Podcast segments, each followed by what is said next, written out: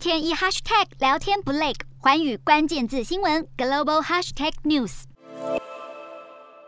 全球通货膨胀加上乌俄战争，还有 Disney Plus 等其他影音串流平台夹杀，Netflix 一改疫情期间之风光，第一季用户数流失二十万人，是十多年来首度出现负成长。二十号收盘，股价重摔百分之三十五，市值一夕蒸发五百亿美元。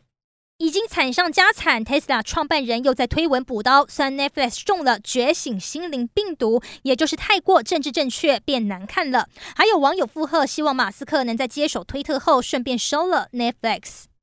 因为 Netflix 股价暴跌，知名美国避险基金投资人亿万富翁艾克曼投资不到三个月就惨赔超过四点三亿美元，不得不出脱持股。根据彭博亿万富翁指数，Netflix 执行长哈斯汀今年到现在更损失百分之四十六的财富，接近腰斩。